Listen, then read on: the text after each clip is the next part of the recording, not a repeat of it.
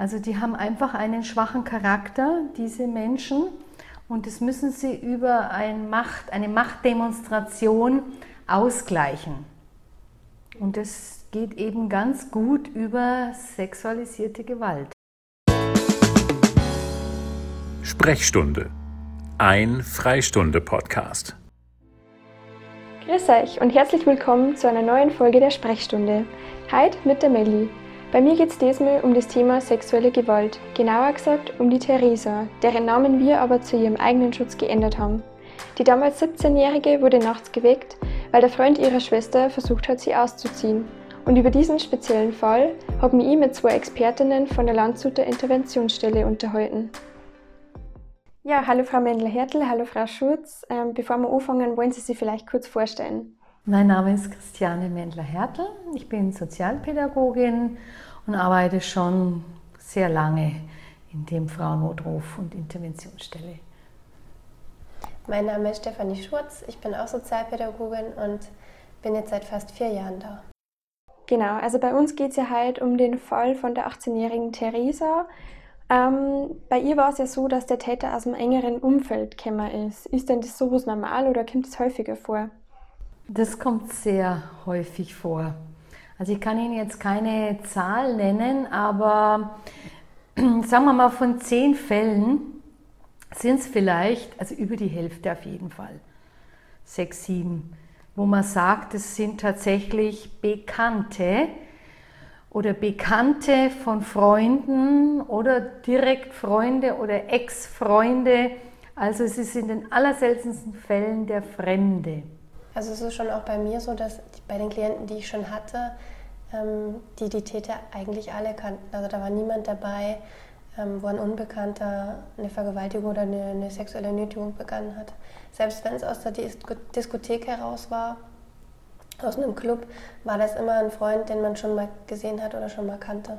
Unser Täter hat ja schon länger Interesse an der Theresa gezeigt, was die aber nicht erwidert hat. Er ist dann mit ihrer Schwester zusammengekommen.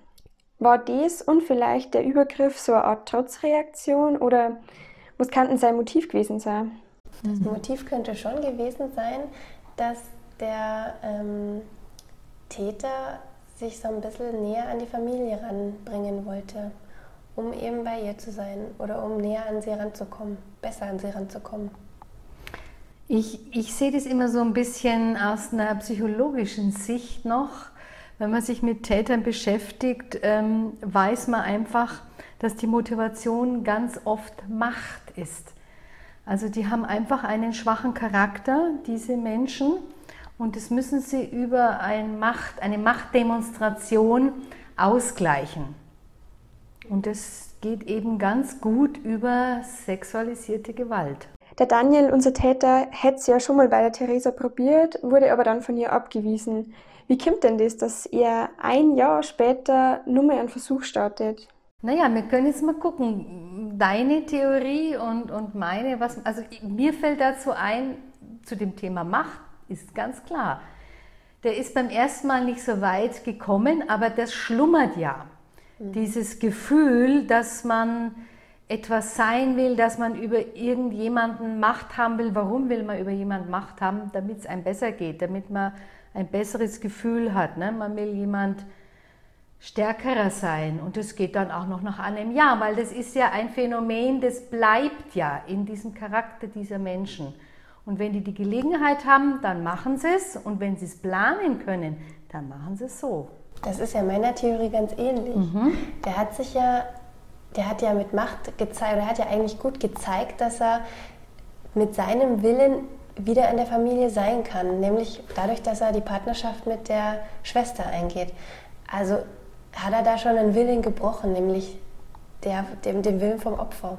Und er war schon da, er ist schon drin in der Familie. Und er hat es einfach durchgesetzt, was er wollte. Da geht es ihm nicht darum, dass sie ihm Abneigung gezeigt hat, dass sie das nicht wollte, dass sie ihm signalisiert hat, ähm, sie mag das jetzt nicht, sie, sie hat nichts für ihn, also sie empfindet nichts für ihn und sie will das. Darum geht es ihm nicht.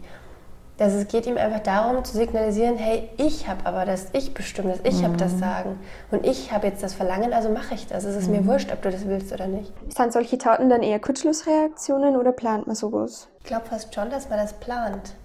Ähm, wann das passiert, plant man vielleicht nicht. Aber dass es mal passiert, plant man vielleicht schon. Aber wann, ich denke, das kann man, glaube ich, nicht so gut mhm. planen. Mhm. Unser Opfer hat ja auch erzählt, dass sie sich während der Tat ähm, nicht wehren hat können oder schreien hat können. Ähm, woher kommt denn ja, diese Schockstarre? Also es ist ganz normal, dass sich Frauen bei sexualisierten Übergriffen sich in einer Situation befinden, wo sie nicht mehr handeln können. Also was sie selber auch nicht verstehen dann, wenn sie das mm, rekapitulieren, wie konnte mir das passieren, weil ich bin normal so selbstbewusst und ich sag schon mal irgendjemanden hau ab oder so, aber da ging es nicht und da machen die sich dann solche Vorwürfe und, ne, und Schuldgefühle, aber das ist ein normale, ja, normales Phänomen bei so einem Übergriff. Das hat was mit, ähm, ja, mit hirnphysiologischen Abläufen zu tun dass der Körper dann einfach ähm, instinktiv so reagiert, um sich zu schützen. Und es gibt natürlich schon äh, Menschen, die können sich anders schützen. Also die können dann schon kämpfen oder fliehen. Das hat mit der eigenen Geschichte zu tun, ob man das kann. Aber die allermeisten können nicht kämpfen, können nicht fliehen, sondern sind diesem ausgeliefert hilflos. Und das macht dann auch diese Folgen. Bei der Theresa ist der Übergriff ja in ihrem eigenen Zimmer passiert. Was macht denn das mit einem, wenn sowas im eigenen Zuhause passiert? Das verunsichert einen noch mehr. Und ja, weil man niemandem mehr dann vertraut oder alles ist ins Wanken gebracht. Viele sagen dann, ab diesem Zeitpunkt war alles anders wie vorher. Und wenn es im eigenen Zuhause ist, ähm, wo man alles kennt, alles ist einem vertraut und selbst da kommt man in eine Lage, wo man wehrlos ist und ohnmächtig. Das verunsichert ganz tief bis wirklich in die tiefsten Ritzen der Seele. Das zerstört mhm. eigentlich so diesen, diese Schutzschicht, die man hat. Nämlich das Private, das Heimische, das, wo man sich wohlfühlt. Mhm. Und das zerstört es eigentlich komplett. Viele Betroffene fällt es ja auch schwer, über so einen Vorfall dann zu reden. Aber Sie raten schon dazu, einfach alles auszusprechen, was in einem vorgeht, oder? Auf jeden Fall. Das ist das Allerwichtigste, dass man sofort, und ich sage wirklich sofort, wenn es geht, wenn einem sowas passiert ist, innerhalb der nächsten halben Stunde, Stunde, wenn man da jemanden findet, der ein offenes Ohr hat, der einem versteht und wo man das einfach sagen kann, was einem widerfahren ist, dann macht das ganz viel aus, dass man das besser verarbeitet. Ist das dann vielleicht der Grund, warum Theresa erst so spät diese Panikattacken und Ängste gekriegt hat, weil sie es eben erst mit sich selber ausmachen wollte? Ja, kann man, würde ich jetzt vermuten. Und es kommt immer auf den Menschen selber drauf an, was er so für Stärken hat, was so seine, wirklich seine Ressourcen sind. Und sie wollte vielleicht ganz einfach funktionieren. Sie wollte das auch nicht an sich ranlassen. Und dann geht das auch eine ganze Weile, ne? dass man seinen Beruf macht, seine Arbeit, seine Freundschaften, alles, sein Alltag, das geht eine Zeit lang, aber eben nicht für immer. Sie hat auch erzählt, dass sie in ganz ungewöhnlichen Situationen solche Panikattacken gekriegt hat. Was kann man denn dagegen tun? Also zum Beispiel, wenn man eine Panikattacke in der U-Bahn kriegt. Ich habe da eine, auch eine Klientin gehabt, die hat das ganz ähnlich gehabt. Ähm, da ist der Vorfall aber in einem anderen Zusammenhang passiert und die hat ähm, immer in so Momenten, wie es eng wurde, wie es dunkel wurde, ähm, wie sie ähm, das Gefühl hatte, bedrückt zu werden, so eine, so eine Art Panikattacke bekommen. Ihr ist schwindlig geworden und sie war beinahe ohnmächtig. Und wir haben dann mal versucht herauszufinden, was denn bei dem Vorfall passiert ist, wie sie sich da denn gefühlt hat. Und es war in einem Hochbett unten. Also in einem, und, und es war genau die gleiche Enge. Es war dunkel, es war sehr bedrückend, weil das Bett ganz nah an ihr dran war, das obere Bett. Und also man, man kommt dann schon so ein bisschen dahin, warum sich die Stimmung dann so verändert und was denn, was denn passiert, damit sich die Stimmung verändern muss. Und ich habe immer geraten, dass man sich versucht, für solche Momente was was in die Tasche zu stecken. Ähm, sei es ein, ein, Taschentuch mit einem tollen Geruch, den man mag, den, der einen wieder zurückholt mit Vanille oder mit Zimt oder mit was, was nach Weihnachten erinnert oder was, was nach Mamas Parfum erinnert oder also irgendwas ganz, was man was ganz Angenehmen verbindet. Oder ein Bonbon lutscht, was ganz scharf ist, dass man den, den Sinn von dieser Angst wieder auf dem mir brennt die Zunge oder mir brennt der Gaumen kriegt, dass man sich da versucht, ein bisschen abzulenken. Ich weiß nicht, hast du da ja, also diese sogenannten Flashbacks, dass man die so ein bisschen im Griff kriegt. Ja, genau. Das kommt ja auch darauf an, wie stark die sind. Manchmal ist eine therapeutische Hilfe sinnvoll, ne? aber nochmal zurück zur Frage, wenn ein das in der U-Bahn oder so passiert. Wichtig ist, dass man etwas tut, ganz egal was, mhm. nur nicht diese Sekunden über sich ergehen lassen diese ja. Panik, sondern ganz egal, was man macht, auf dem Boden stampfen oder ganz fest den Griff anfassen in der Haltestange von der U-Bahn oder ich weiß nicht, ob man schafft, dann vor sich hin zu summen. Tief einatmen. Ja, oder atmen. Tief einatmen, ja. Hauptsache, man tut was. Theresa hat sie ja erst sehr spät Hilfe gesucht und hat lang nur mit ihren Freunden über die Sache geredet. Hat dies dieselbe Wirkung wie eine professionelle Therapie? Mm. Naja, das kommt darauf an, was man halt so äh, will dann ne? als, als Betroffene. Auf jeden Fall ist es immer gut, wenn man mit, mit Freunden und Bekannten redet, ne? so, sofort. Wenn man weiß, man ist nicht allein ja. und das, da ist jemand da, der, einem, der einen versteht, der der einen auch mal in den Arm nimmt und der, der einfach da ist und zuhört. Mhm. Ich glaube, das ist auf jeden Fall eine gute Wirkung. Ob es jetzt genau dieselbe ist wie eine therapeutische Aufarbeitung, das geht ja nochmal eine ganz andere Tiefe dann. Ja, es, es, es ja. kommt auch darauf an, wie man so diesen Übergriff mhm. selber erlebt ja. hat. Man sagt immer, das ist eine ganz subjektive Einschätzung. Also nicht jede Frau, der die gleiche Situation erlebt, wie jetzt ähm, genau das, das junge Mädchen, empfindet das auch gleich. Also meine Kollegin und ich, wir würden das vielleicht ganz anders erleben und einschätzen, was uns passiert ist, als sie das gemacht, als sie das macht. Und davon ist es dann auch abhängig, wie schwer dann so die Folgen sind. Viele Opfer geben sich ja auch selber die Schuld an solche Vorfälle oder schammen sie auch dafür. Woher kommt denn sowas? Wir kennen das aus, aus unserer Lebens Welt, dass wenn wir irgendetwas machen, es gibt sofort irgendjemand, der fragt, warum, wieso und wieso halt, wieso nicht. Und das, das, das weiß man, dass das kommt. Und dann, man, es geht ja immer ein Kopfkino ab und dann weiß man sofort, dass man etwas gemacht hat, um das vielleicht noch zu fördern oder man hat eben nichts gemacht. Und genau die Erwartung, dass wenn man das erzählen wird, dass dann sofort äh, ähm, eine Schuldzuweisung kommt, das, ja, dann deswegen sagt man einfach nichts. Ne? Ja, das ist so ein Klassiker wie, ähm, sie wurde vergewaltigt, was hat sie denn angehabt? Ne? Also das, das ist immer, sie ist knapp nach Vergewaltigung entgangen, ja, hat sie denn nichts gesagt? Ne? Hat sie, warum hat sie sich denn nicht gewehrt? Also da, niemand fragt ja, warum hat er das denn gemacht?